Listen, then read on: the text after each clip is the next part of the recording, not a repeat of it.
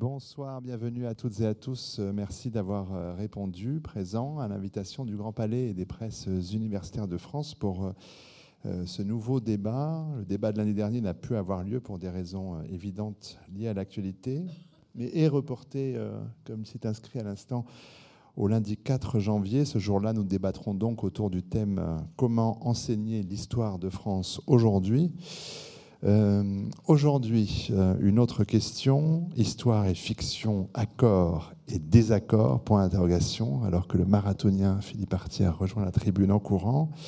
Euh, je vais les présenter à nos invités dans un instant. Nos débats sont toujours placés sous le signe de questions, enfin plus largement de questionnements, des questionnements très ouverts, des débats qui ne prétendent certainement pas à l'exhaustivité, pas non plus à la résolution des questions posées.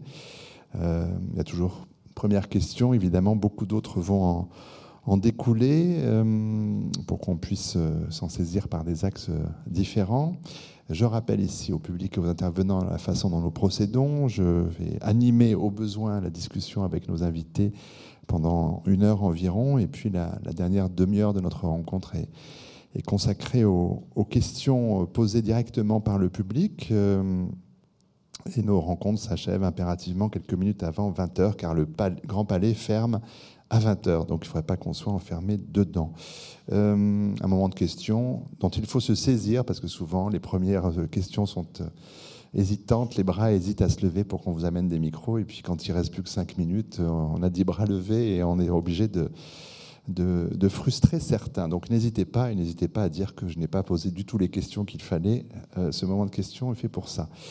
Nos invités euh, envisagent la question posée ce soir euh, selon des points de vue assez différents, même si en l'occurrence nous avons quatre historiens de formation. Donc, euh, mais après, il y a des spécificités pour chacune et chacun. Je vais bien sûr leur poser des questions, mais je précise aussi que ici, il ne s'agit pas de, de, conférences avec des communications, mais plutôt des débats, que la parole puisse circuler. J'ai bien sûr des questions à vous poser, mais si vous souhaitez intervenir pour agir au propos de de tel ou tel autre, vous n'hésitez pas euh, non plus à le faire. Il s'agit que la, la, parole soit la plus fluide possible.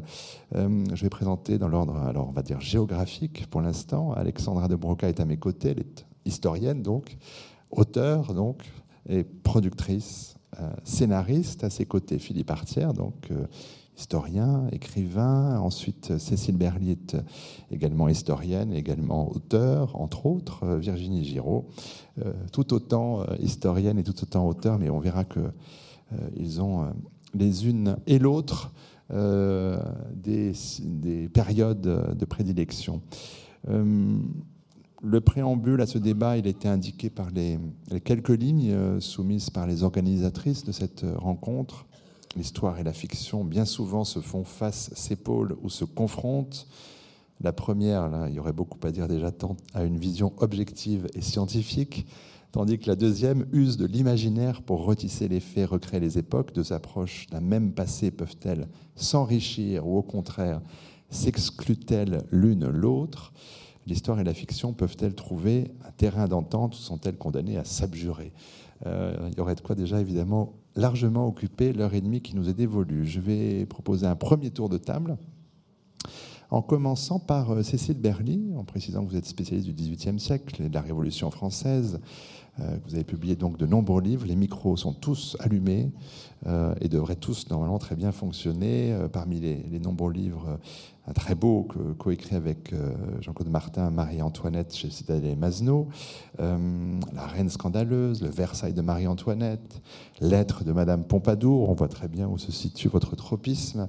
D'ailleurs, vous collaborez avec le Château de Versailles. Vous êtes historienne, conseillère scientifique.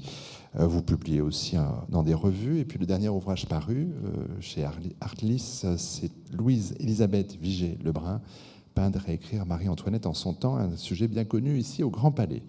Euh, peut-être à propos de Marie-Antoinette, quand même, j'en profite, le spécialiste que vous êtes, vous, savez bien que la reine a suscité quantité de, films, notamment. Euh, y en a-t-il un, série aussi, euh, y en a-t-il un qui trouve grâce à vos yeux au niveau historique? Est-ce que vous êtes plutôt Sofia Coppola, Benoît Jacot, d'autres? Il y a eu énormément de films sur Marie-Antoinette et on peut gager que ça va continuer, c'est évident. Il y a un film, moi, qui m'a beaucoup plu, euh, parce que ça, ça a été, enfin, le, scénario a été écrit par une, euh, une grande 18e c'est Chantal Thomas. Et le film de Benoît Jacot, la reine était interprétée par euh, Diane Kruger, pas seulement parce qu'elle avait cet accent allemand qu'elle n'avait plus visiblement dans la, dans la réalité, mais c'est vrai que c'était une Marie-Antoinette qui était prise dans des contradictions et dans des sentiments très forts, et je crois que Marie-Antoinette de Benoît Jacot va durablement marquer les esprits. Les adieux à la reine, pour donner le Les adieux à la reine, oui, pardon. Les fameux adieux à la reine qui ont été euh, à l'origine écrits par Chantal Thomas. Effectivement, grand auteur également. Euh, concernant Marie-Antoinette aussi, euh, vous avez écrit Marie-Antoinette et ses biographes, mhm. histoire d'une écriture de la Révolution française. très rapidement, mais c'est en guise d'ouverture aussi, quel bilan vous avez tiré de cette étude de un certain nombre de biographies quand j'étais très jeune, j'avais travaillé sur ces euh, biographes de la reine. J'avais travaillé sur eux parce que je m'étais rendu compte qu'il y avait très paradoxalement un vide historiographique quand on travaillait sur le XVIIIe siècle et surtout sur la Révolution française, puisque c'est ma spécialité à l'origine. Je me suis rendu compte qu'il y avait un vrai vide historiographique. C'est-à-dire que Marie-Antoinette, il existe un très très grand nombre de biographies. Et paradoxalement, elle n'avait pas sa place dans les études révolutionnaires. Donc il y avait vraiment une contradiction à saisir. Parmi toutes les biographies qui existent sur la reine, pour moi, il y a deux temps forts. C'est celle des frères Goncourt, puisqu'ils vont appliquer à Marie-Antoinette euh, un certain postulat euh, scientifique, on va dire. C'est vraiment la première grosse biographie qui a été écrite sur la reine et qui, pour moi, est très importante parce qu'elle est aussi un cadre biographique qui sera repris après par un très grand nombre de biographes, et pour la plupart, ce ne sont pas de grands auteurs, ce ne sont pas du tout des historiens, ce sont vraiment ce qu'on appelle des petites mains ou des secondes mains en histoire. Et puis il y a un deuxième temps fort biographique, évidemment, c'est la fameuse biographie de Stefan Zweig, dont tout le monde me parle, tout partout où je vais, on me parle toujours de, l'Autrichien. Ça me convient très bien parce que c'est un de mes auteurs favoris et je dois avouer que c'est par Zweig que je suis arrivée au XVIIIe et à la Révolution. Donc c'est dans la biographie de Zweig, c'est le postulat freudien qui est appliqué au genre biographique. Zweig était un très très grand admirateur et dans une certaine mesure ami de Freud. Et ce qui est très intéressant dans cette biographie, et c'est pour ça qu'elle va être reprise, reprise et encore aujourd'hui relue, étudiée, on reprend, on calque son écriture, parce que Freud l'a relue. Et donc on a des notes, on a un compte-rendu de Freud sur cette biographie. Donc parmi toutes ces biographies, et quand même pour raccrocher à notre thème, euh, dans ces biographies, la fiction prend largement le pas sur l'histoire. Et il faut le dire, ces biographies nous servent, en tout cas moi, elles m'ont énormément servi pour écrire sur l'histoire du XVIIIe. On reste euh, un peu dans le XVIIIe avec Alexandra de Broca. Euh, vous avez fait vos, études d'histoire à Paris 4 Sorbonne et vous avez travaillé sur les émigrés aux États-Unis pendant la Révolution française. C'est Jean Tullard qui dirigeait votre travail, ce qui n'est pas tout à fait rien. Dans les années 80, vous avez été productrice de télévision d'abord pour différentes sociétés de production, puis euh, à partir de 90 responsable de programme de fiction à France 2 pendant 8 ans. Euh, vous avez écrit et coproduit pour France 2 la mini-série La Pompadour, c'était en 2004, Hélène de Fougerolles jouait le, rôle titre, et puis en avril 2010, un premier livre, La princesse effacée, euh, Marie-Thérèse de France, en l'occurrence chez Robert Laffont, et puis vous venez de publier Monsieur mon amour, on en parlera, un roman épistolaire euh, correspondance donc de la princesse de Lamballe pour le Philippe d'Orléans, c'est aussi sur Albin Michel, mais télévision et roman, euh, puisque alors là vous avez pratiqué les deux. Euh, quel support vous semble mettre le plus en accord histoire et fiction On commence par des grandes questions. On commence par des grandes questions. Où avez-vous trouvé, vous, le sentiment d'être, que ces deux, a priori, frères ennemis se rejoignaient le mieux? Euh, déjà peut-être en télévision plutôt que cinéma pour un problème de format. C'est-à-dire que très souvent, les films sont trop courts. Et je prendrais par exemple, c'est ce que je ressens moi, mais le film de Coppola, tout d'un coup, à la fin, en cinq minutes, il faut euh, passer euh, de 1788 à la fin, et il reste dix minutes. Lorsqu'on avait fait, par exemple, L'Allée du Roi, qui est une adaptation du roman de François Chandernagor, au départ, il y avait trois soirs, puis finalement, on a décidé de n'en faire que deux. Mais ça fait déjà, je dirais, un de plus que sur un film de cinéma. Voilà. Alors, dans ces moments-là, on a plus de temps euh, pour euh, poser les personnages et, et, mettre entre guillemets de l'ambiance. Je crois que pour moi, le film historique le plus réussi, euh, c'est Autant d'emporte le vent, parce que je crois que c'est comme ça que, en tout cas, les Français ont, ont appris la guerre de sécession, même si c'est assez subjectif. Le film est vraiment d'un côté et pas de l'autre, mais le film est très long lui aussi. C'est pas, voilà, c'est pas un film d'une heure et demie. Euh, L'expérience de l'écriture, on va peut-être en parler dans un instant, mais euh, pour évoquer votre euh, regretté Marie-Philippe de Broca, quel regard vous portez sur les films historiques qu'il a fait Alors, certains étaient légers, d'autres beaucoup plus sérieux. Je n'aime pas quand on mélange les deux. On s'est beaucoup. Euh, je l'ai connu après Chouan. Regard de professionnel. On s'est connu après Chouan, Dieu merci, Ah parce oui. que je crois qu'on se serait entretués, qu'on se serait jamais question mariés. Voilà, effectivement. Euh, non, Philippe était un homme qui connaissait très bien le XVIIIe siècle, qui était très cultivé, qui était passionné par les, encyclopédistes. Euh, mais comme c'était un homme pressé, on va dire, et qui aimait que les choses aillent vite, bon, petit raccourci de temps en temps, ça n'avait pas beaucoup d'importance. Virginie Giraud, euh, vous êtes docteur en histoire, diplômée de la Sorbonne, vous aussi, spécialiste de l'Antiquité romaine. Beaucoup d'ouvrages concernant l'histoire des femmes, la sexualité des femmes. Et puis, euh, vous enseignez notamment l'histoire romaine à l'Université populaire euh, fondée par Michel Onfray à Caen. Vous collaborez avec des magazines historiques, des émissions de télévision euh, comme Secret d'histoire. médiatrice culturelle égal- également, passionnée de théâtre. Et D'ailleurs, vous avez mis en scène plusieurs spectacles à vocation historique.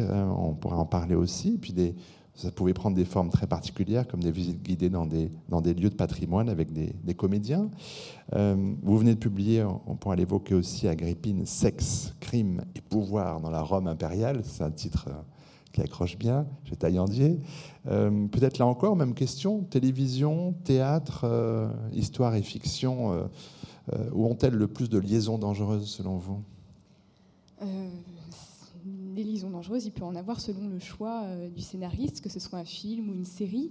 Euh, peut-être que la série qui m'a le plus marqué sur l'Antiquité est une vieille série que certains d'entre vous euh, connaissent peut-être. Il s'agit de High Claudius, cette série de la BBC des années 70, qui est une adaptation des romans de Robert Graves. Et c'est une excellente série parce qu'elle est extrêmement proche des, sources littéraires que nous avons pour l'Antiquité, c'est-à-dire de Tacite, de Suétone. De Suétone. Euh, Robert Graves a très bien saisi la psychologie de Claude, la façon dont il s'est approprié le pouvoir, sa lucidité, son intelligence, qui est quelque chose qu'on ne montre pas assez, euh, que les historiens ne montrent pas assez malheureusement. On a toujours présenté euh, Claude comme un grand bonnet qui n'était manifestement pas. Et donc cette série, euh, qui n'est pas vraiment de mon âge, m'a pourtant beaucoup marqué, même si les décors évidemment sont un peu datés, les lumières un peu difficiles à regarder aujourd'hui, mais elle est d'une extrême qualité euh, et je l'ai préférée bien sûr beaucoup plus que la série Rome, qui est un excellent divertissement, mais qui est beaucoup plus discutable sur le plan de la réalité historique. Euh, Quand vous travaillez pour la télévision, est-ce qu'il y a pour vous des limites à ne pas franchir, des précautions à prendre? Euh, tout dépend quel est euh, l'objet euh, pour lequel je travaille. Si c'est un documentaire, évidemment, l'idée est de coller au maximum à la réalité des faits. On ne prend pas de liberté dans un documentaire. En revanche, si je suis amenée à donner un avis pour un scénario, là, effectivement, le scénariste possède toute la liberté qu'il souhaite dans la mesure où il crée un objet de fiction, et ça, il faut bien l'accepter aussi. Histoire et fiction, on va y venir après que j'ai présenté Philippe Artière, euh, qui lui a fait des études de philosophie avant euh, de suivre des études d'histoire. Euh, Vous dites que votre expérience première, celle de la transcription des autobiographies de criminels du fond de la Cassagne, c'était une expérience très importante pour vous que de recopier hein, ces, écrits-là qui disaient je.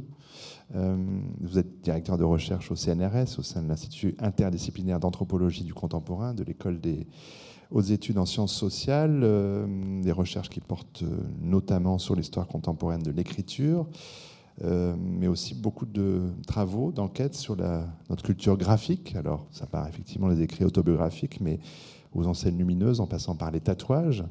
Des travaux qui vous ont aussi amené à collaborer avec des artistes, avec d'autres écrivains, et à expérimenter beaucoup de, formes. On en évoquera peut-être quelques-unes dans un instant, mais est-ce que votre pratique aussi, euh, elle cherche à mettre en critique les liens qu'entretiennent traditionnellement histoire et fiction?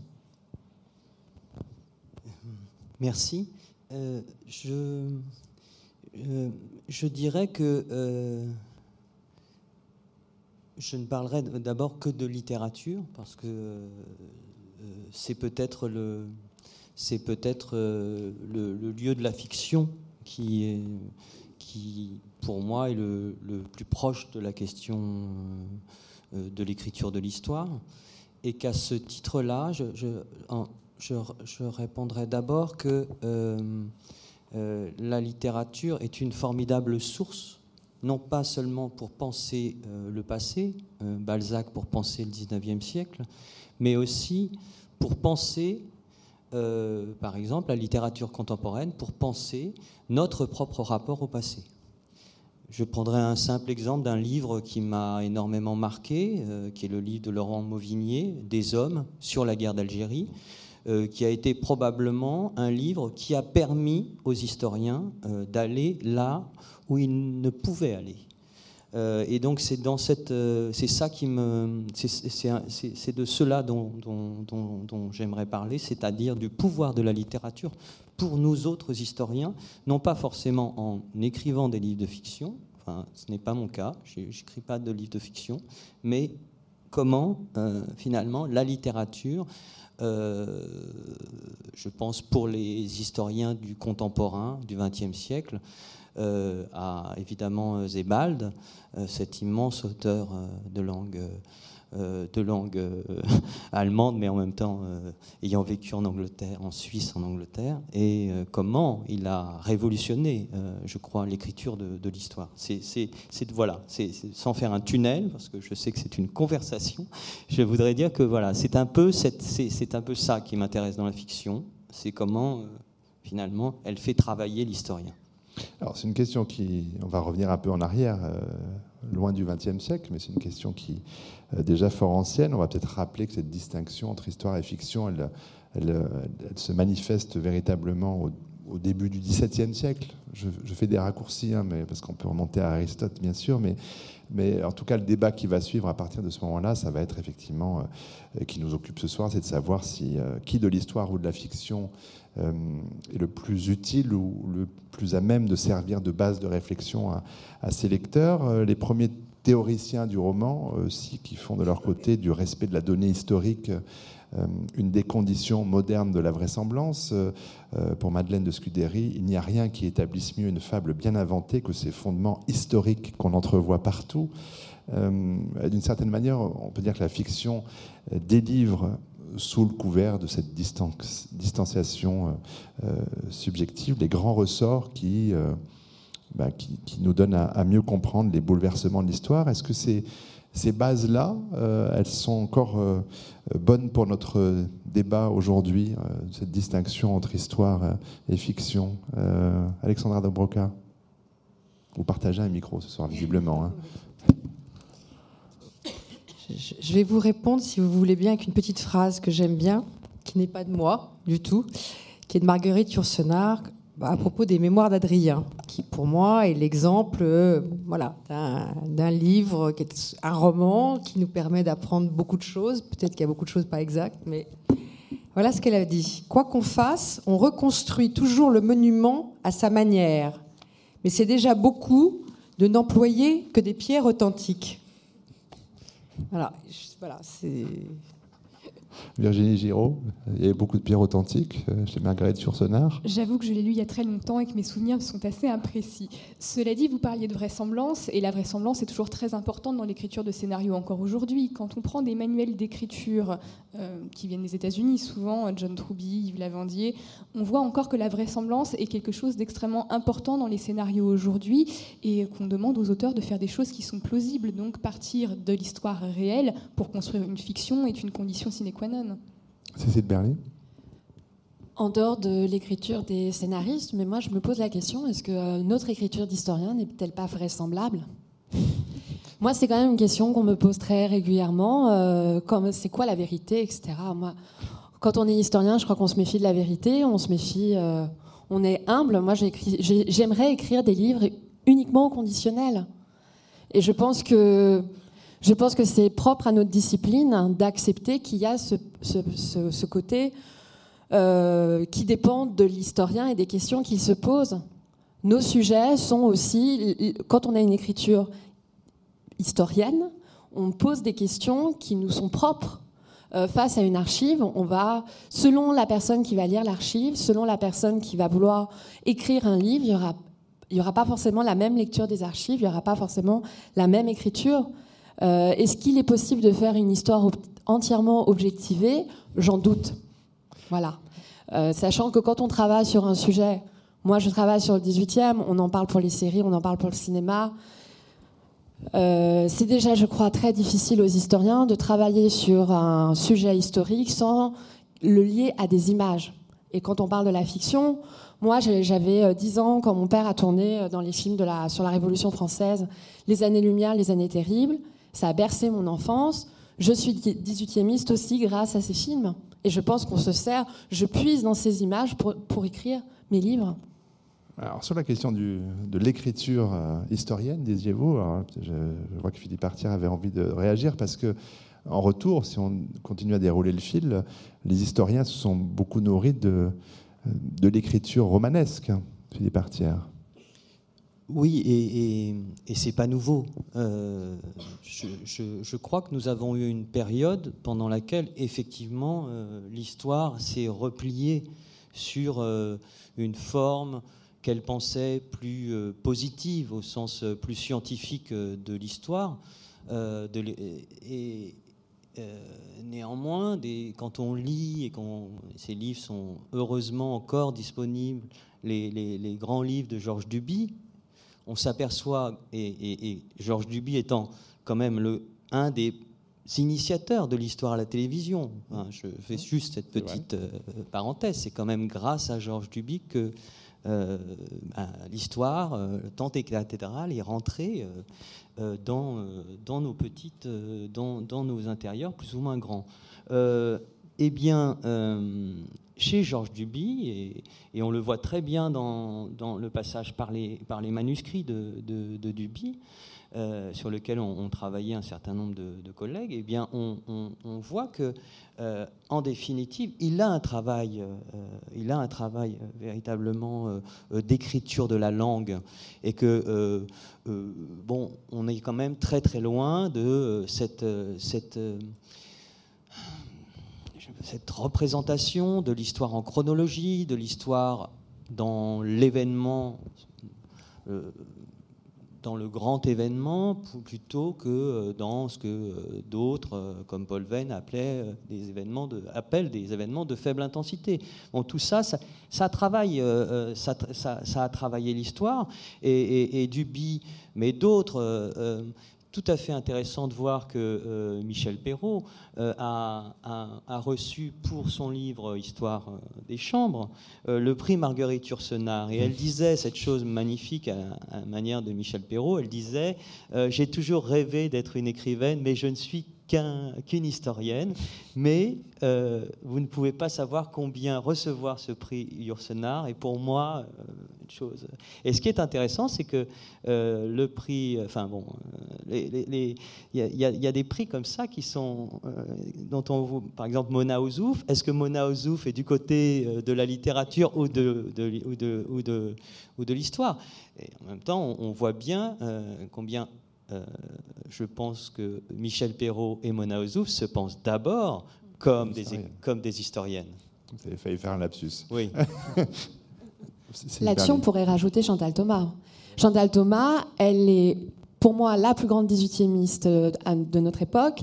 Là où elle, elle explique le mieux le 18e, sa quintessence, euh, ses sensibilités, ses fonctionnements, etc., c'est dans ses romans.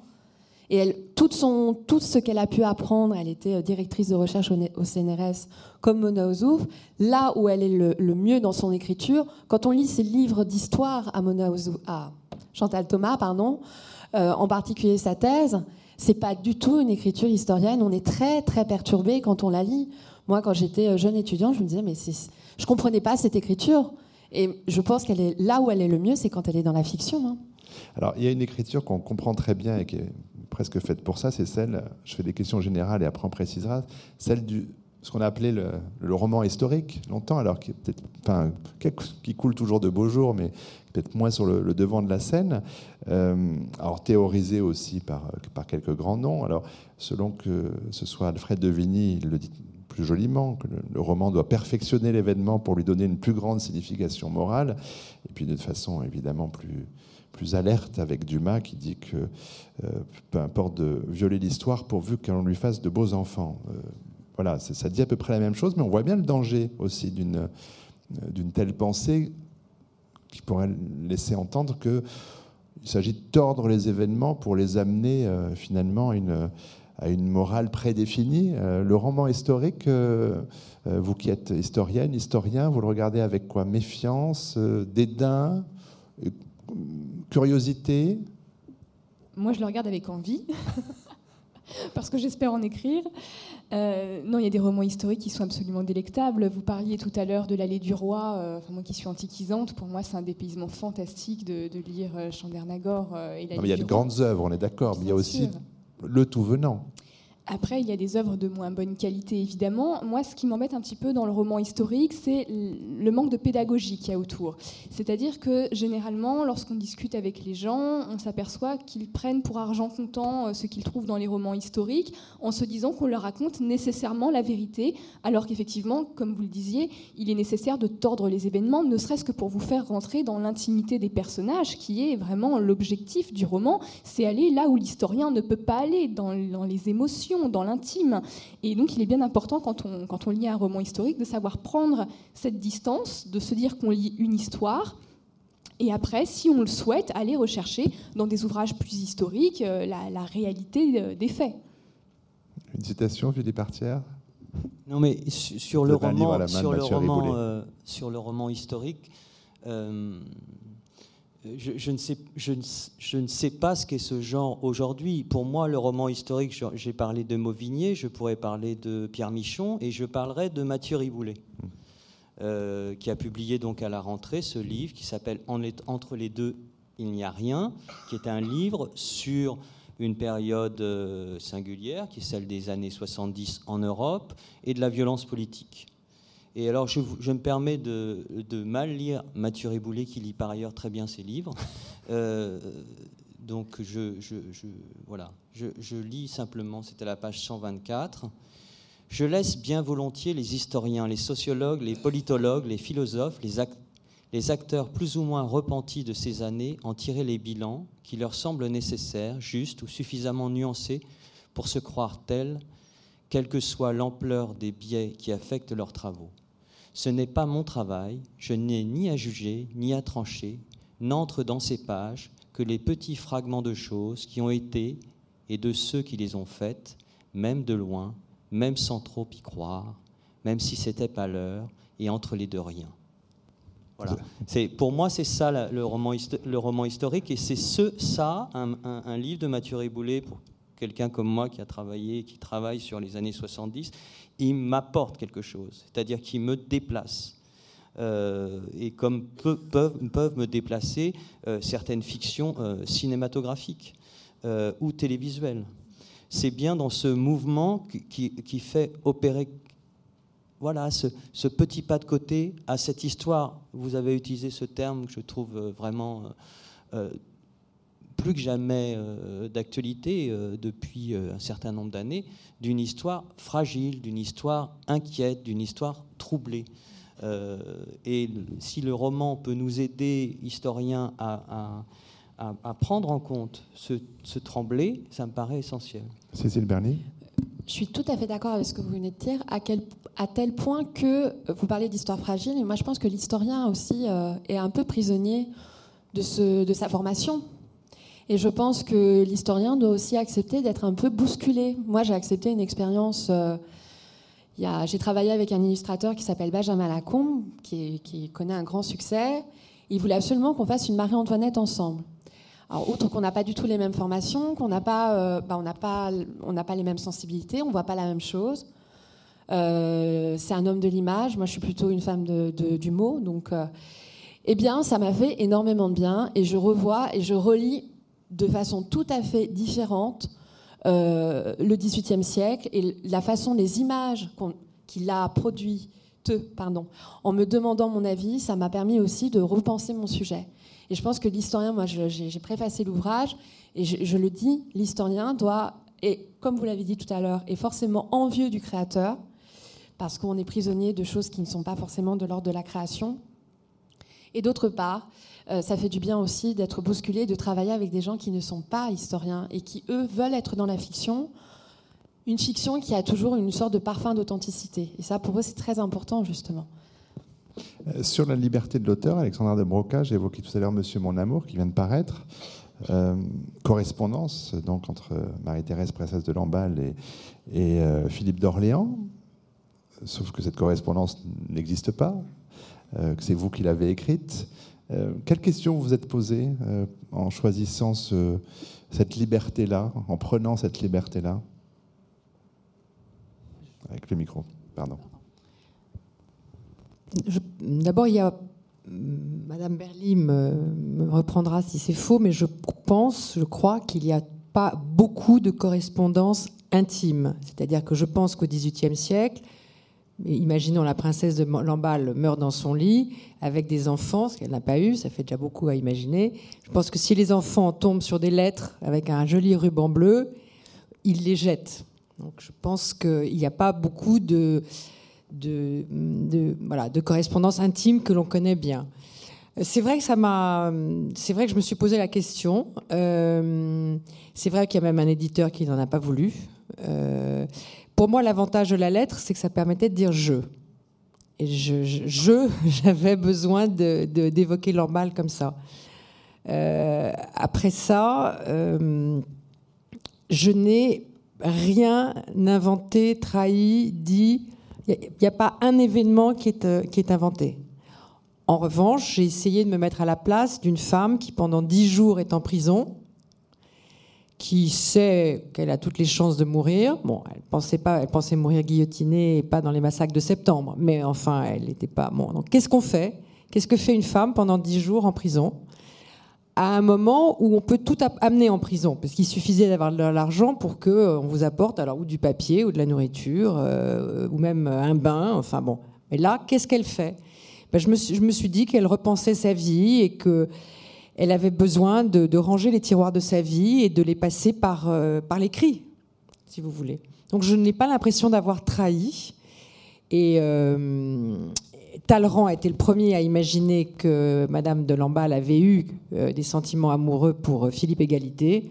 Je me suis engouffrée dans la brèche, mais tout en étant très, très sage. Avec pour objectif de, retracer ce qui se vivait dans le pays à ce moment-là, des alliances. Euh, oui, mais surtout avoir pour objectif de mettre en scène, j'ai envie de dire, deux personnages à la fois totalement différents, l'une très vertueuse, l'autre euh, le diable, en même temps beau-frère et belle-sœur, très proches et pas du tout proches de Louis Lamballe, très proche de la reine Philippe Égalité, l'ennemi, euh, voilà. Donc c'était une confrontation euh, intéressante. Ils se sont évidemment rencontrés. Et comment Cécile Berlin? Euh, ce que vous avez, je ne vous ai pas lu, mais ce que vous avez fait, je peux vous dire que c'est profondément 18e, parce que créer des lettres que nous, historiens un peu loin apocryphes, si vous saviez le nombre de lettres au 18e, moi j'en ai fait un livre hein, de lettres apocryphes. C'est-à-dire que ces lettres apocryphes sont tout aussi intéressantes. C'est-à-dire qu'il y a des gens au 18e siècle il y a des gens au XVIIIe siècle qui ont écrit à la place d'autres personnages. On peut prendre l'exemple évidemment de Madame de Pompadour, Marie-Antoinette et bien d'autres. Ces lettres-là, elles ont un parfum d'authenticité qui est surprenant et pourtant on est très clairement dans la fiction. On pourrait dire que c'est le grand succès de la Bible, mais je ne voudrais pas avoir de propos euh, trop provoquants à cette tribune. Euh, mais euh, dire je, alors Philippe Artière, je reviens là-dessus. Euh, j'ai lu dans un entretien que vous aviez donné à Yvon Jablanca dans La vie des idées, euh, l'écriture de l'histoire, disiez-vous, est influencée par la souffrance des autres, mais aussi par la nôtre. Et vous racontiez cette histoire, effectivement, avec ces archives de criminels, quand il faut écrire et recopier j'ai tué, j'ai assassiné, j'ai volé. Qu'est-ce qui se passe là pour l'historien? Alors, e-, effectivement, vous y avez insisté en, introduction, cette, cette, opération qu'on a tous euh, vécue, qui consiste à, transcrire, puisque il y a encore pas si longtemps, quand on allait aux archives, on ne pouvait euh, y aller qu'avec une euh, feuille blanche et un crayon. donc on écrivait, on écrivait ce qu'on lisait, et quand on travaillait sur des matériaux dont il est question ici, c'est-à-dire ce qu'on appelle des écritures personnelles, de fait, il y avait cette situation très singulière, et il y a encore cette situation singulière, d'incarner, puisque c'était en plus des écrits écrits pas, au 18e beaucoup, parfois, puisque moi je m'intéresse plutôt, disons, et totalement et, absolument aux gens qui ont laissé de leurs mains très peu de traces. Donc, ce ne sont que des policiers, que des écrivains publics, que des gens qui captent un tout petit peu de ces éclats de, réel. Mais toujours est-il que euh, il y a là une, bon, une opération d'incarnation. Et cette opération euh, d'incarnation, elle provoque effectivement euh, une, tension euh, fictionnelle très forte, puisque soudain, vous vous retrouvez, c'était dans les années 90, à la bibliothèque de la Pardieu à Lyon, vous vous retrouvez dans ce 19, fin du 19e siècle à Lyon, en Apache quand vous avez 10, euh, 20 ans, euh, bon, euh, soudain, il y, a, une sorte d'un anachronisme, en même temps une, fascination. Hein. Je crois que c'est ça aussi qui. Alors, le temps de la transcription et de l'incarnation, c'était un temps aussi de mise à distance. Euh, et c'est un de, mes regrets maintenant quand je vais shooter en archive, hein, comme on le fait beaucoup, c'est-à-dire que vous arrivez avec votre appareil et puis pam, on fait 500 photos euh, journée et puis on a l'impression d'avoir bien travaillé. Et puis finalement, euh, l'incarnation, tout ce travail de, mais aussi de, encore une fois, hein, de qu'est-ce qu'on fait avec l'affect du 21e siècle en lisant des archives euh, du 19e. Euh, et donc, en s'emparant, hein, ce, premier travail, je disais, l'historien est un voleur.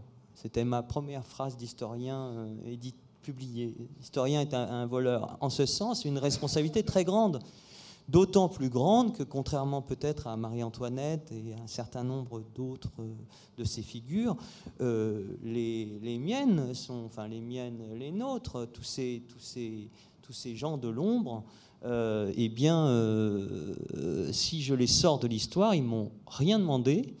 Et non seulement ils m'ont rien demandé, mais en plus, euh, ils préfèrent peut-être y rester. donc là, c'est vrai qu'il y, a quelque chose de, je dirais, qui, qui je reviendrai à nouveau sur cet adjectif de fragilité. Hein. Il y, a une vraie fragilité à transcrire, à dire est-ce que, vraiment euh, ce que je mets noir sur blanc là, c'est ce qui a été écrit? Est-ce que j'en comprends euh, la texture, euh, la matière? Alors ça peut paraître abstrait, mais c'est très, concret. Qu'est-ce qu'est-ce que c'est qu'une rature euh, euh, dans, une situation extrême d'écriture euh, par rapport à une rature que je peux faire là sur mon carnet au Grand Palais Vous voyez, c'est un peu bébête, hein, mais quand même ça pose des questions essentielles, je crois sur, l'interprétation et surtout sur euh, quel, geste j'opère euh, en euh, donnant à lire ces textes dans ce qu'ils ont de littérature, puisque en l'occurrence, quand ce sont des écrits à la première personne et on sait combien le genre autobiographique a aujourd'hui un, succès extraordinaire, euh, un succès euh, comme il a eu au XIXe siècle, hein, puisque toutes un certain nombre de mémoires ont été publiées essentiellement au XIXe. Euh, bon, euh, mais qu'est-ce que c'est? Est-ce que j'ai envie d'être comme les grands éditeurs de mémoire au, 19e, sur, enfin, début du 19e sur, sur le 18e, ou est-ce que précisément ce travail de passeur, il se fait euh, un peu euh, dans une sorte de, distance euh, critique et en même temps doublé d'un questionnement qu'on ne peut pas négliger, qui est celui de notre contemporain, donc d'une mémoire. Je reviens sur cet mm. autre terme de mémoire, non plus les mémoires, mais de mémoire, qui est ce qui nous sépare de ce texte. Et puis la question, on va y revenir forcément sur le fait bah, que l'historien, lui, il est toujours à, son présent, qu'il doit donc faire avec tout ce qui a été avant lui. Alors, c'est le cas avec les, archives euh, criminelles, mais alors Marie-Antoinette évidemment, mais euh, les clichés s'accumulent, c'est des couches de sédimentation, du vrai, du faux. Mais alors, quand on travaille sur Agrippine, euh, sacré boulot de, c'est de l'archéologie là. C'est ça, en plus compliqué encore. Travailler sur l'Antiquité est quelque chose de particulièrement complexe parce qu'on n'a plus de sources directes. Agrippine, la mère de Néron, a écrit ses mémoires. C'est, j'ai envie de dire, la, seule femme, je voulais dire l'une des rares, mais quasiment la seule femme de l'Antiquité qui a fait ce travail d'écriture de mémoire, qui était un objet politique, hein, évidemment, donc c'est encore plus grandiose. Mais ces mémoires ont disparu on n'en connaît que quelques fragments à travers l'œuvre de Tacite, et écrire la biographie d'une femme qui, aussi décriée qu'Agrippine était quelque chose de particulièrement compliqué parce qu'on peut écrire qu'à partir de propagande et de contre-propagande. Donc ça implique effectivement de démêler le vrai du faux de manière la plus fine possible en comparant les sources euh, et surtout comprendre le point de vue de l'auteur. Tacite, Suétone écrivent plus d'une cinquantaine d'années après la mort d'Agrippine. Dion Cassius, un autre historien de l'Antiquité, écrit euh, au début du IIIe siècle. Donc il est vraiment nécessaire de bien comprendre déjà ce que veut faire l'auteur de notre source. Dans le cas de Tacite et Suétone, l'objectif est évidemment magnifier euh, la dynastie des Antonins, et pour cela, il faut montrer à quel point les dynasties précédentes étaient composées de mauvais empereurs, à l'exception d'Auguste évidemment. Donc on ne peut parler de Néron qu'en mal et de sa mère encore pire, puisque son œuvre, l'œuvre de sa vie, a été de mettre sur le trône Néron, euh, quasiment euh, l'antéchrist des chrétiens. Euh, donc effectivement, c'est très très compliqué de pouvoir essayer de rendre justice à ces personnages, surtout quand ils sont très éloignés de nous, et le travail de l'historien devient extrêmement compliqué et délicat. Ça veut dire que le travail de l'historien, si je résume, c'est de démêler entre toutes les fictions c'est exactement ça. C'est comprendre la rumeur et savoir si elle a une source réelle ou pas. Et des fois, il faut accepter de ne pas avoir la réponse, ce qui est très frustrant. Cécile. Vous êtes antiquisante, moi je suis 18e et j'ai l'impression qu'on a les mêmes difficultés de méthode. Hein. J'imagine. Exactement les mêmes. Hein. Enfin, moi j'ai pas l'impression que. J'ai pas l'impression d'avoir moins de difficultés à démêler le vrai du faux parmi les sources. Tout à l'heure, vous parliez des mémoires toutes les tous les mémoires qui ont été euh, qui étaient des mémoires, je cite, justificatifs. Donc on était là dans, dans la justification d'un parcours politique.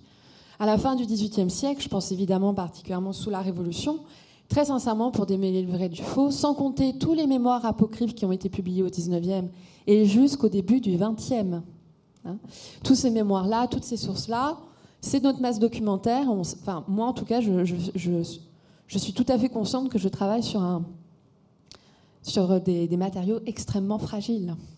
Alors d'autant plus fragile que même si c'est le 18e, même si c'est l'Antiquité, euh, le 20e siècle est passé par là, et c'est vrai que le, roman historique euh, euh, la mode romantique a été quand même balayé par deux guerres mondiales, les totalitarismes et toutes les, catastrophes de, ce 20e siècle. Alors il y a eu des, réponses nombreuses aussi, à savoir comment écrire et comment écrire l'histoire.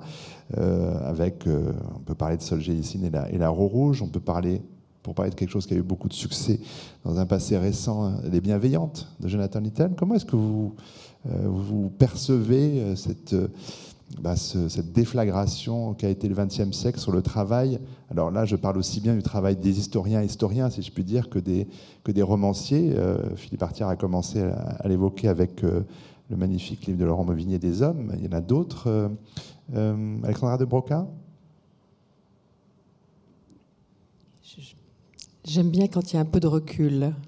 Voilà, j'avoue que je me souviens à la Sorbonne il y a très très longtemps d'un professeur d'histoire contemporaine qui avait voulu faire une conférence sur la guerre d'Algérie où la moitié de l'amphithéâtre a cassé la figure à l'autre moitié de l'amphithéâtre. Donc euh, voilà, j'ai comment dire lorsque je lis un, roman, enfin non, je lis un, oui, un roman historique qui se passe au XXe siècle. Je, suis toujours un peu craintive. Mais pareil, euh, pareil avec, euh, disons, certains films qui ont été faits je, préfère, je préfère un documentaire. Mais euh, de loin, je préfère un documentaire. Je sais plus dans quel, je sais plus si c'était dans un journal ou à la radio ou ailleurs. Je me rappelle de Georges Saint-Proun avec en débat avec des auteurs qui, euh, des auteurs de la génération euh, qui n'avaient pas connu la guerre, et il se réjouissait lui de, voir que des gens qui n'avaient pas connu la guerre pouvaient écrire sur la deuxième guerre mondiale. Pardon, je, je précise, et que c'était c'était absolument essentiel, vital, qu'au contraire, ce soit pris en charge cette histoire récente, mais qui nous est déjà lointaine. Oui, et surtout que mon livre préféré étant L'écriture ou la vie de Georges Samprin, vous ne pouvez pas me faire plus plaisir. Mais en tant que lectrice, personnellement, j'ai du mal. Virginie Giraud oui, je pense que Madame Dobroca a raison. Il est, quand même nécessaire d'avoir un petit peu de, recul sur les événements et en même temps, certains auteurs euh, peuvent nous emmener euh, dans un événement historique récent tout en gardant une certaine distance et en se focalisant euh, sur une histoire personnelle. Je pense à ce que le jour doit à la nuit euh, de Yasmina Kadra, si j'ai bonne mémoire, qui est, euh, un chef-d'œuvre à mon sens. Et donc la guerre d'Algérie est en fond, mais en réalité, il nous parle bien du destin de deux personnes. Donc là, dans ce cas-là, ça marche, mais parce qu'il y a effectivement de grandes précautions qui sont prises avec l'histoire. Cécile Merly moi, en fait, j'avoue que je ne comprends pas forcément pourquoi c'est un problème euh, de. Enfin, que. Moi, j'ai l'impression qu'il y a autant de distance entre moi et les gens qui ont vécu la Seconde Guerre mondiale qu'entre moi et le XVIIIe siècle, le XVIIe, etc. On n'a pas les mêmes sensibilités, on n'est pas passé par les mêmes expériences. Euh, très sincèrement, je ne vois pas en quoi, au contraire, moi j'ai l'impression que ces fictions, elles nous permettent de réfléchir euh, peut-être avec euh, peut-être plus de elle nous immerge en fait dans des dans une réflexion sur notre histoire contemporaine. Moi au contraire je trouve que c'est c'est assez stimulant et ça permet aussi d'avoir d'autres points de vue que ceux des témoins de ceux qui sont encore en vie.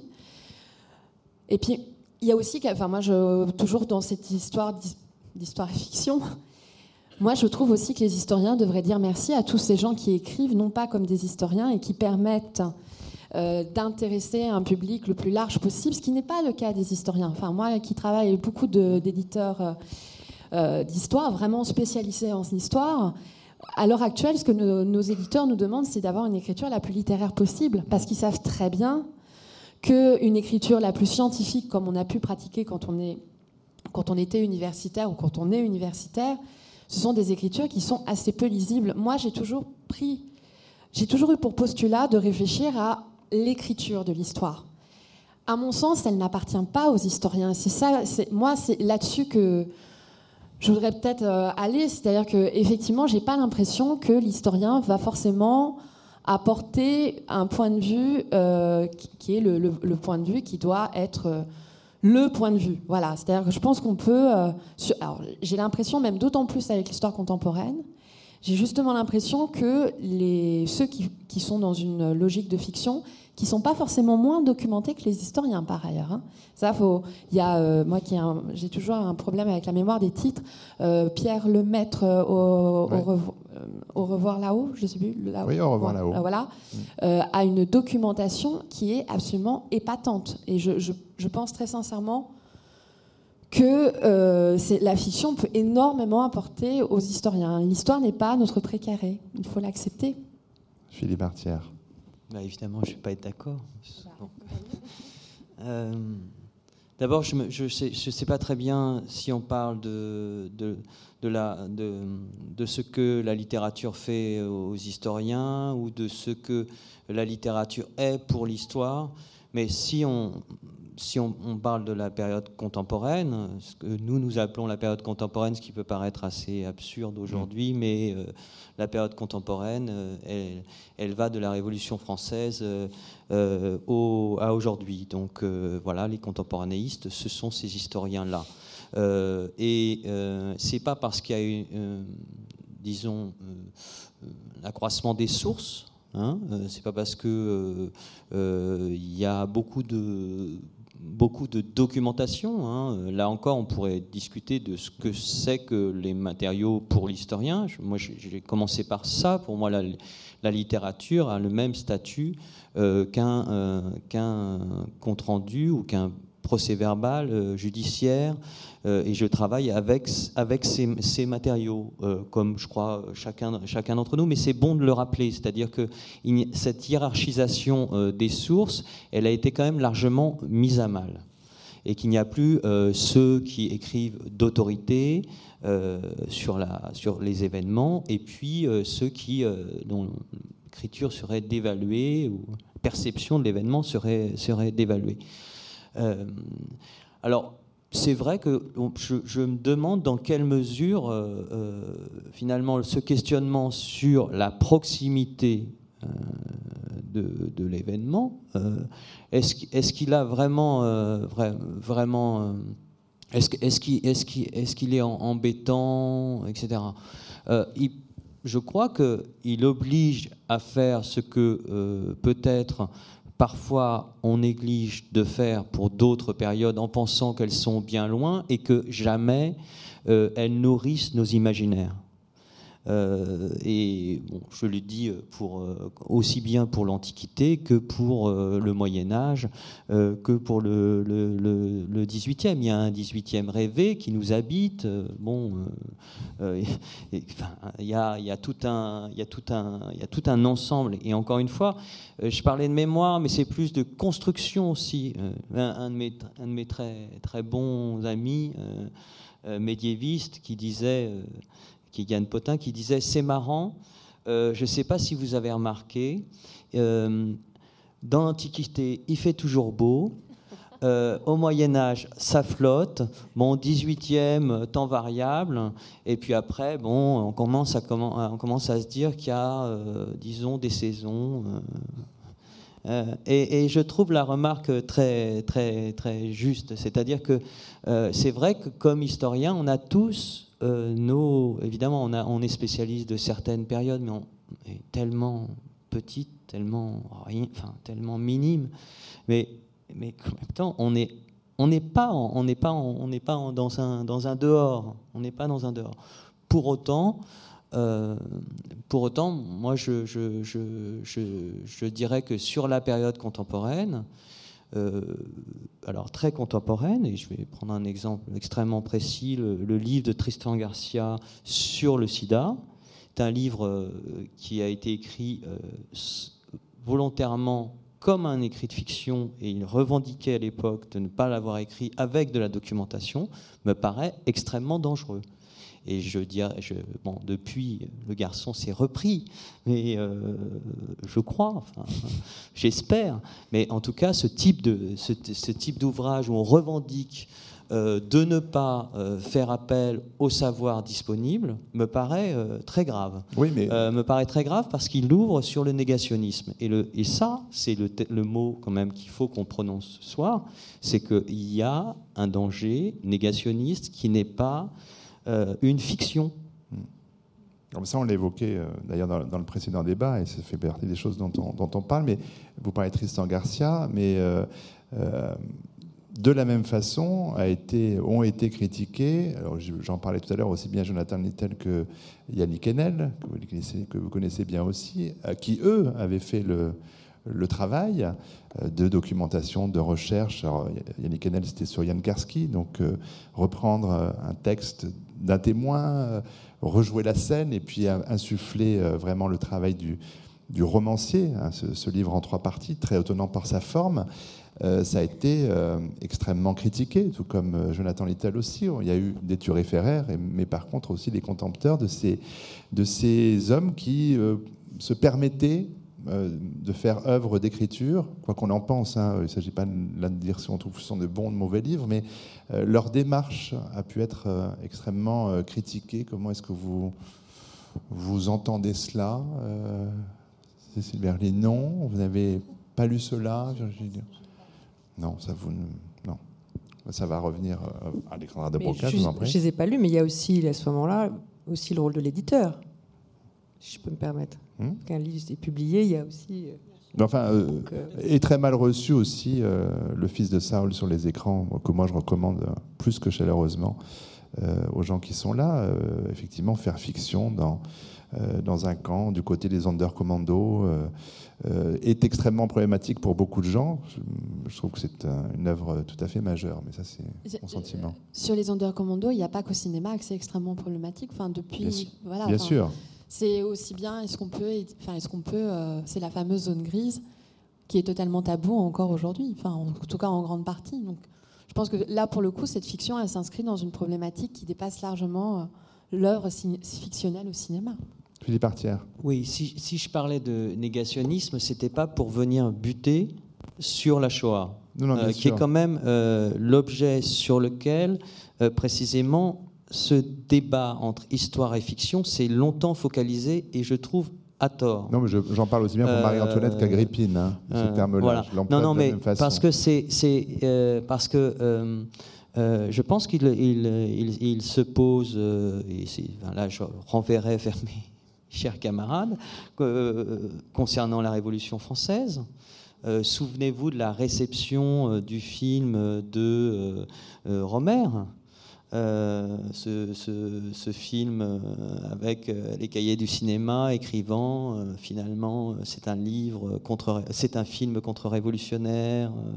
bon, je vais, je vais, je, vous souviens comme ça de, cette, de, cette lancée, mais, mais est-ce que c'est quand même c'est un peu différent les, exemples que, vous donnez, puisque les deux exemples en fait que vous donnez, et que ce soit celui de Yannick Enel, que euh, donc euh, sur Karski, et celui du, du, fils euh, de Saul, parce que je, je, confonds, je, dis toujours le père de Saul, donc c'est bien le fils de Saul. Euh, ce, qui, ce qui, moi, ce qui m'intéresse, c'est euh, comment on travaille l'archive. Est-ce qu'on fait de l'archive? Parce que euh, ces, deux, œuvres, qui me paraissent extrêmement importantes, sont des œuvres qui s'emparent d'une archive, d'une archive d'ailleurs autobiographique. L'une qui, est une archive qui a été suscitée euh, donc par Claude Lanzmann, euh, dans le cadre de cette autre œuvre qui est Shoah, et l'autre qui sont des archives euh, qui sont parues il y a quelques années maintenant sur les, sur les Commando. Et c'est qu'est-ce qu'on fait de cette parole de l'autre comme écrivain? Et ça, je trouve que c'est une question commune entre les cinéastes, les artistes, euh, les, artistes d'art contemporain euh, qui, qui, s'emparent comme ça de, figures historiques aussi, euh, les écrivains et les historiens. Et qu'est-ce qu'on leur fait? Ça, c'est une, voilà, c'est plus d'ailleurs un questionnement hein, qu'une réponse. et c'est vrai. Et jusqu'où on va dans, ben, par exemple, dans la, la, la Michelet disait la résurrection, la résurrection du corps euh, d'Agrippine. Euh, évidemment, bon, pour, tout pour, beaucoup, euh, ça passe par le ça, ça, peut passer par le cinéma, ça passe par Irène Papas, etc. Mais bon, pour toute une génération qui n'est pas forcément la vôtre. Mais voilà, donc effectivement, il y, y, a ça. Mais moi, c'est plus cette, ce, et du coup, évidemment, la question de la responsabilité. Parce que, euh, y a et, la Shoah n'étant pas euh, la seule. seule, seule je vous laisse réagir et puis après, je vais donner la parole au public. Donc, si vous avez des questions, pensez-y et vous pourrez lever le bras au bon moment. Euh, Virginie Giron. J'ai peut-être la naïveté de penser que dès lors que l'on est dans une fiction, on a le droit de faire ce que l'on veut parce qu'on est dans le domaine de l'imaginaire. Après, évidemment, si vous vous éloignez beaucoup de tout ce qui va être relatif à la vraisemblance, vous aurez de fortes chances de faire une mauvaise œuvre. On est bien d'accord que si quelqu'un décide d'écrire un livre où le Titanic aurait été euh, anéanti par des extraterrestres, ça fera un mauvais livre. Mais a priori. Ça, alors là, je demande à lire, moi. moi, j'ai envie tout d'un coup de lire ce livre. Enfin bon. Que je n'écrirai pas. Euh, mais a priori, ce sera mauvais hein, si on part de ce postulat-là. Et puis après, quand on prend des, films tels que Le Fils de Saul, on est dans des affects qui nous touchent de manière assez violente. Donc euh, ça nous met face aussi à quelque chose qui nous dérange. C'est-à-dire, il me semble que le propos du film, ce sont ces juifs qui ont un petit peu euh, collaboré avec. Bah, Qui ont été forcés par les nazis à, faire le sale boulot, pour, aller très très vite. Bien sûr, c'est forcé. Non, non, non, moi je ne peux pas laisser dire ça. Le, le, le, sens de ce film, c'est d'abord. C'est Antigone d'ailleurs. Oui, voilà. Il se trouve que moi j'ai. Non, on parle, on parle des Undercommando, on ne parle pas du film là. Je, parle, je, je, répondais sur la question des Undercommando, pas sur le sujet du film, hein, qui est la, sépulture. C'est la question enterrer quelqu'un. Oui, oui, bien sûr, c'était pas de, ça dont je parlais, mais ça nous met face à un problème historique qui nous dérange. C'est-à-dire, euh, je pense que ça nous pose la question à nous spectateurs est-ce qu'on aurait été capable de faire la même chose que lui? Et ça nous met face effectivement à quelque chose qui relève de la tragédie de la vie et, qui, qui est violent quand on le regarde. Vous voulez intervenir, Cécile Berly Non Alors c'est le moment. C'est le moment. Ah, il y a déjà une main qui se lève. On va vous apporter un micro. Vous pouvez la relever parce que je pense que le monsieur ne vous a pas vu, qui apporte le micro avec diligence et on le remercie. Oui, euh, histoire et, fiction pour Agrippine ou pour la Révolution ou pour Marie-Antoinette, ça me paraît assez évident. Par contre, je suis quand même beaucoup plus dubitatif quand vous parlez d'histoire contemporaine. Alors, si l'histoire contemporaine pour vous, c'est la Révolution, ça va. Si l'histoire contemporaine, c'est mai 68, c'est les années 70, pour moi, c'est pas histoire et fiction, c'est histoire et vécu. Parce que moi, j'ai vraiment vécu mai 68. Donc, quand je vois mes enfants qui étudient ça à l'école, j'ai quand même euh, un peu de mal avec la façon dont on présente l'histoire contemporaine. Mais donc là, c'est pas histoire et fiction. Plus on se rapproche de notre époque, plus on l'a vécu vraiment. Oui, mais j'évoquais. Non, mais je gardez le micro un instant parce que justement, la, question que j'essayais de soulever, c'était le fait de dire euh, effectivement qu'on peut écrire aujourd'hui sur des choses qu'on n'a pas vécues. Laurent Mauvignier est né après 1962, sauf erreur, juste après. Euh, il peut écrire sur la guerre d'Algérie. Euh, Tristan Garcia, il a mal fait, mais il a écrit sur une, époque qu'il n'a pas vécue. Laszlo Nemes a moins de 40 ans, je crois, il tourne Le Fils de Saul. Euh, la fiction a le droit de s'emparer d'une histoire qu'elle n'a pas vécue, même si elle est très récente. Et si vous, vous l'avez vécue, monsieur? C'est pas la fiction à laquelle je fais allusion, c'est le ressenti. C'est-à-dire que on lit des, des ouvrages, soit d'historique, soit de fiction, sur des, événements pour lesquels on a une sensibilité particulière, puisqu'on l'a vécu, certes, avec son prisme. Mais vous faites la distinction, monsieur, entre justement le, un travail d'historien et un travail euh, euh, artistique, pour reprendre ce mot-là euh, Oui, mais je pense qu'à ce moment-là, on ajoute une troisième dimension.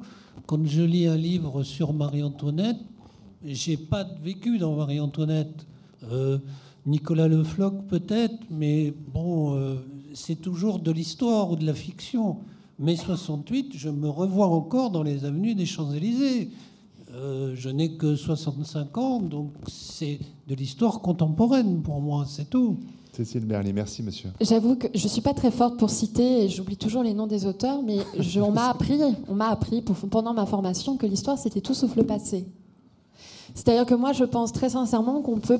Vous, vous, mettez une part, chose que je comprends évidemment parfaitement, une part très affective à cette histoire de mai 68. Euh, en quoi, moi j'ai envie de vous poser une question, en quoi, pourquoi les historiens ne pourraient pas écrire l'histoire de mai 68 Parce qu'il y a encore des témoins euh, Là, encore une fois, je crois qu'on renvoie à la responsabilité de l'historien. Euh, alors à ce moment-là, il y a encore des témoins de la guerre d'Algérie, on ne peut pas travailler sur la guerre d'Algérie. Il y a encore des témoins euh, de la Seconde Guerre mondiale et on ne peut pas écrire sur la Seconde Guerre mondiale. La différence entre là, pour le coup, l'histoire et la fiction, c'est que, et tout à l'heure, monsieur m'a a, parlé de la responsabilité de l'historien, et je pense qu'elle est là, justement. C'est-à-dire qu'évidemment, quand on fait de l'histoire, il y a un salon du livre, je me suis dit, je me suis entendu dire, vous vous écrivez des livres très sérieux. Bah oui, bah je pense que dans ma fonction d'historien, c'est justement quel que soit le sujet, de ne pas écrire n'importe quoi. Euh, on pardonnera beaucoup moins à l'historien, euh, on va dire, un propos peu argumenté qu'à celui qui fait une œuvre de fiction. Ça, en ça, par contre, c'est très injuste.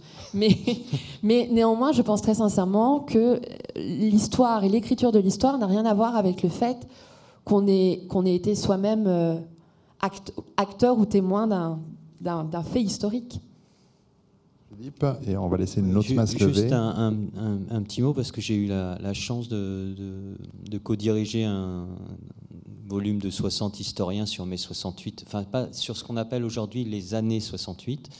Euh, ce qui est déjà une, manière de les envisager et qui peut-être euh, est une forme de réponse à votre questionnement. C'est-à-dire que le travail de l'historien, ce n'est pas d'adopter un point de vue, c'est d'être dans une situation que, dans laquelle les témoins n'ont jamais été, c'est-à-dire de pouvoir euh, produire ce que nous avions appelé une histoire collective, je dirais une histoire polyphonique que vous, en tant que témoin, vous n'avez pas pu parce que vous ne pouviez pas être en même temps à Saint-Nazaire euh, dans une grève et, sur, euh, et, dans les, rues du quartier latin euh, ou, ou encore dans les rues de, enfin, ou dans, la, dans les universités de Mexico. et cette idée que effectivement les historiens saisissent un événement à partir d'une pluralité de lieux, de sources, de discours, et tente de restituer ce qu'on pourrait appeler euh, une, une, fresque. Mmh. Et là, peut-être qu'on peut, on, peut retomber dans ce qui serait notre métaphore, c'est-à-dire de devenir des, euh, de produire une peinture historique, hein. euh, mmh. eh bien, je crois que ça n'a rien à voir. Au contraire, ce que vous dites entre comme, comme élément cette, cette, mmh. cette, ce que vous dites sur quand même, mes enfants apprennent ça à l'école et avec en, chacun, euh, bon, euh, avec son, son, sa manière de, voir l'événement euh, différente ou de, l'avoir vécu différemment. et ça, c'est vraiment, je crois, une, une, chose importante. C'est, moi, je me souviens très bien pour, pour les, juste un mot, hein, pour les, pour les pour les, 30, euh, pour les 40 ans. Je me souviens très bien euh, combien les témoins, par exemple, étaient beaucoup plus mis en avant à la télévision. Et les historiens étaient comme euh, sur un siège un peu annexe.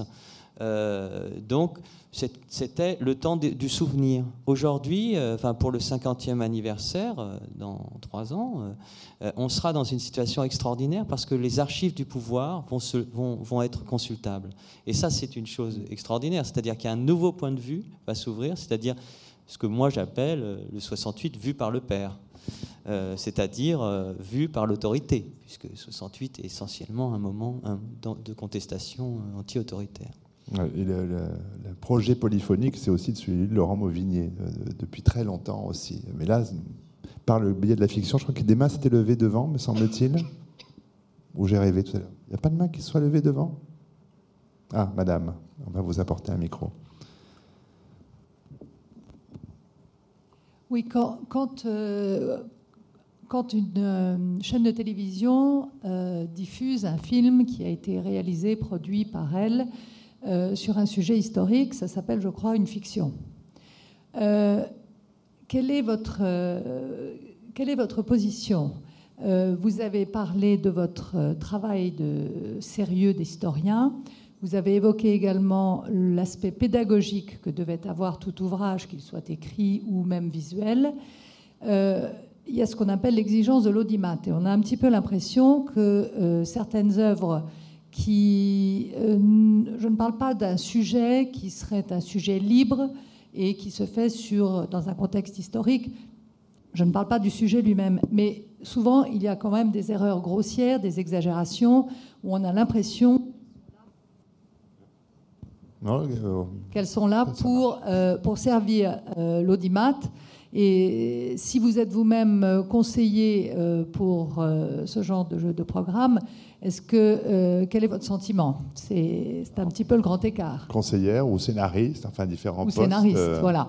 Alors, un petit tour de table, Virginie Giraud, on s'adressait un peu à vous d'abord.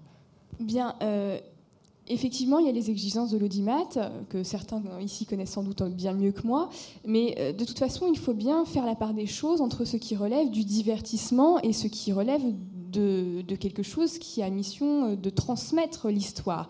Ce sont vraiment deux choses différentes. Si vous choisissez de regarder un film plutôt qu'un documentaire, vous savez que vous faites un choix, vous vous divertissez plutôt que de choisir quelque chose qui serait culturellement plus, plus soutenu. Et d'ailleurs, je reviens sur ces manuels d'écriture de scénario qui vous disent que quand vous écrivez un scénario pour la télévision, pour le cinéma, il doit s'appuyer sur les trois E en anglais, qui sont entertainment, emotion, education. Mais education vient en dernier.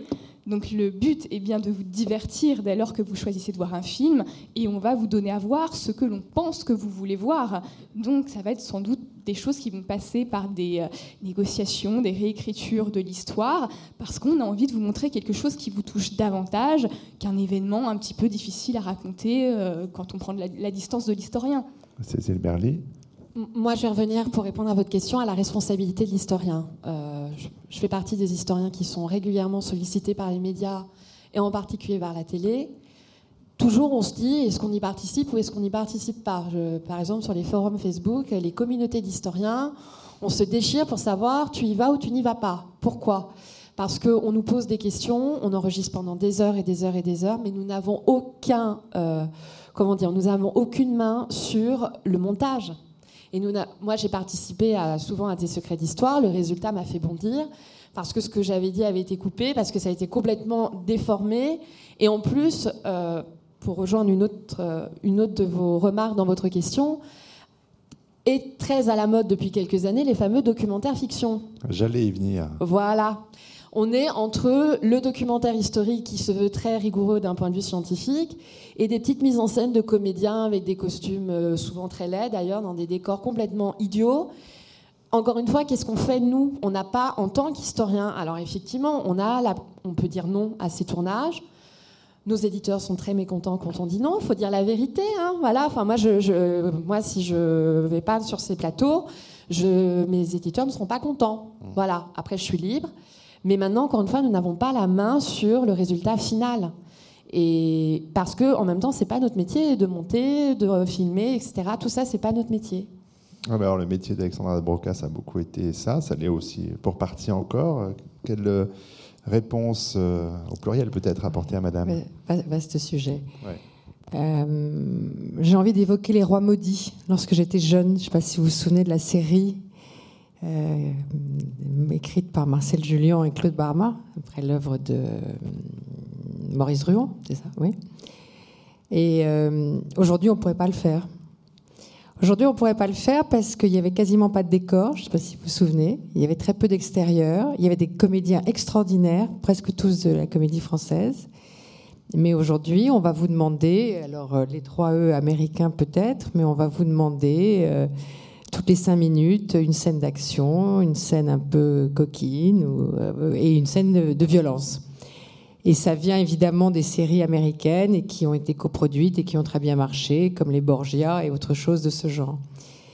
Mais euh, moi personnellement, j'en ai beaucoup souffert parce que quand j'ai initié euh, la Pompadour, je voulais raconter l'intimité de cette femme pendant 20 ans à Versailles. Je trouvais passionnant cette femme qui avait commencé sa vie sous les combles, un peu cachée, puis qui petit à petit avait fini dans ce grand appartement au rez-de-chaussée, qui était passée d'une maîtresse clandestine à euh, une femme qui était quasiment euh, ministre de la Culture, tellement elle était avec son frère. Euh, voilà.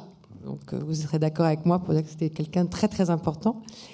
Et, et j'avais envie de montrer comment elle, comment elle vivait au quotidien. Et ce projet, au départ, euh, a été accepté tel quel. Et puis, ben, ça s'est terminé euh, avec un film que personnellement je n'aime pas. Et où on entend le roi euh, dire à ses ministres Messieurs les ministres, dépêchez-vous, mon bain m'attend en plein Conseil des ministres. Et je vous quand j'ai vu le film en projection bien avant la j'ai compris que j'étais trop vieille et qu'il fallait que j'arrête ce genre de série parce que ce n'était pas pour moi. Mais aujourd'hui, c'est bien pire, hein bien pire. Docu-fiction C'est le diable pour euh, Alors, docu-fiction, ça dépend aussi de qui le fait. Hein, parce qu'on ne parle pas des, des, Anglais, mais c'est vrai que quand euh, la BBC s'intéresse à un sujet, euh, c'est beaucoup plus sérieux. je crois pareil pour la télévision publique allemande. Donc, à voir. Est-ce que je peux dire un mot Moi, je n'ai pas d'expérience cinématographique, mais j'ai une expérience euh, radiophonique. et que peut-être on oublie que l'un des principaux médiums justement et, et, passeur de l'histoire, c'est en particulier la, la, radio, puisque je, enfin, je, je, crois que je ne suis pas le seul à, le constater, la place de l'histoire à la radio est considérable. Et, euh, euh, et, les formes de transmission euh, de l'histoire le sont aussi.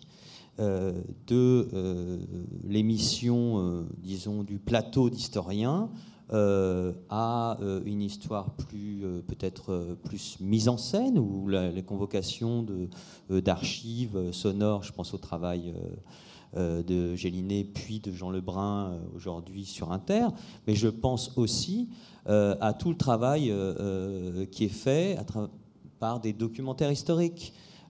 qui sont des documentaires radiophoniques. Et peut-être que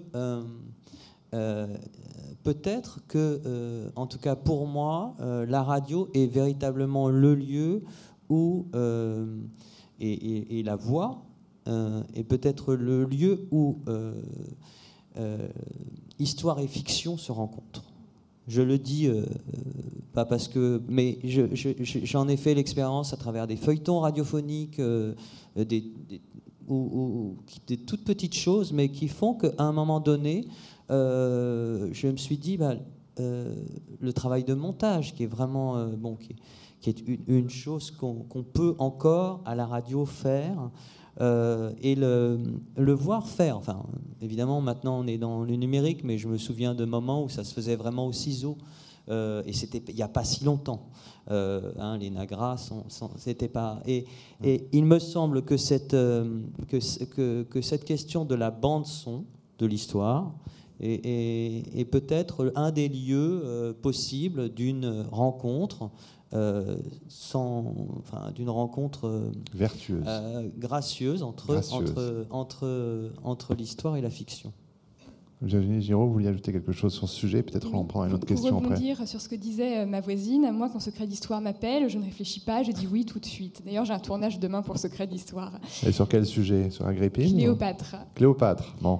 Mais en fait, Secret d'Histoire fait quelque chose que nous, historiens, nous ne faisons pas et qui est mon grand regret. Et c'est pour ça que j'enseigne à l'Université populaire de Caen, d'ailleurs. Euh, Secret d'Histoire et ce genre de docu-fiction permettent de transmettre l'histoire au grand public, à des gens qui n'iraient pas forcément à un livre d'histoire, à des gens qui n'iraient pas à la FNAC pour prendre une biographie très documentée ou un livre un petit peu difficile à lire. Et même si on fait des petits raccourcis qui énervent les spécialistes, j'ai plein d'amis effectivement qui ont tourné dans Secret d'Histoire et qui sont énervés en disant Ah, j'ai fait 4 heures de tournage, ils ont gardé 3 minutes. Oui, mais c'est ça la règle du jeu. C'est beaucoup 3 minutes. C'est beaucoup, effectivement. Mais surtout, ça permet à des gens de s'intéresser à des sujets qui ne, ne les intéressent pas d'ordinaire. Et, c'est ça aussi notre travail d'historien qu'on oublie. On est là pour transmettre à tout le monde l'histoire et pas pour la garder pour un petit groupe d'érudits.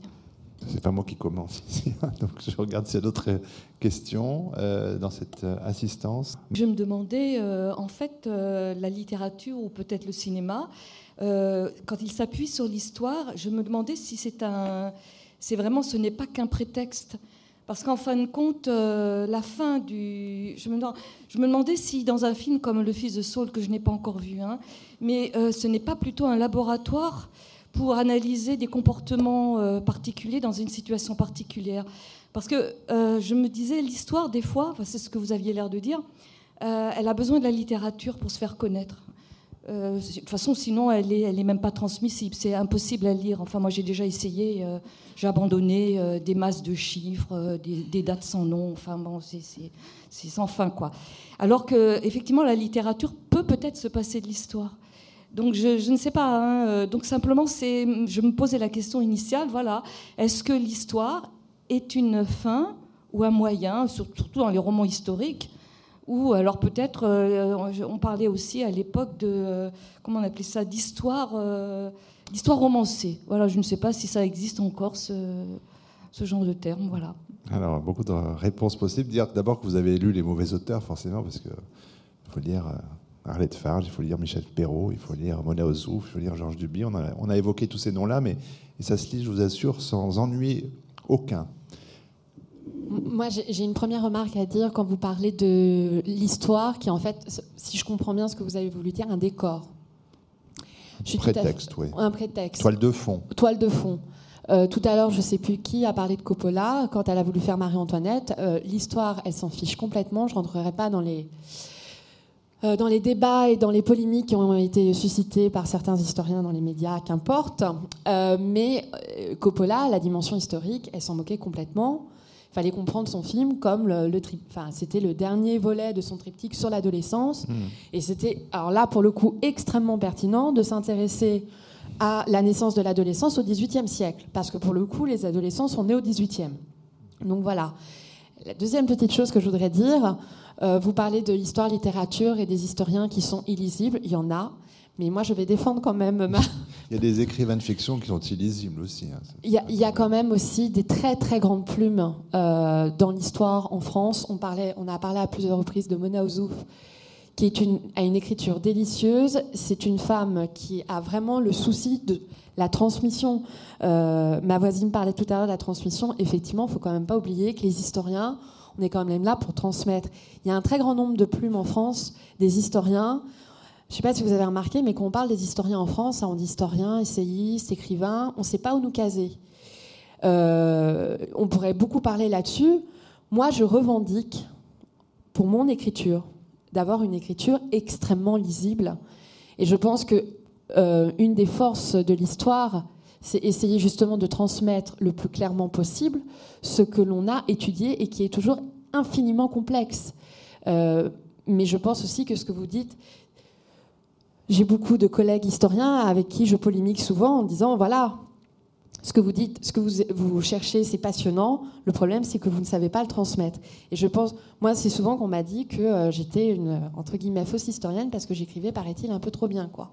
Chose que je prends évidemment très mal, hein, je le dis tout de suite. Mais votre éditeur, lui, le prend bien quand vous dites ah, ça. il le prend très très bien. Parce que, Pensons à votre éditeur quand même. Voilà, et, hein je, peux vous assurer, à l'heure actuelle, c'est ce qu'il recherche. Hein.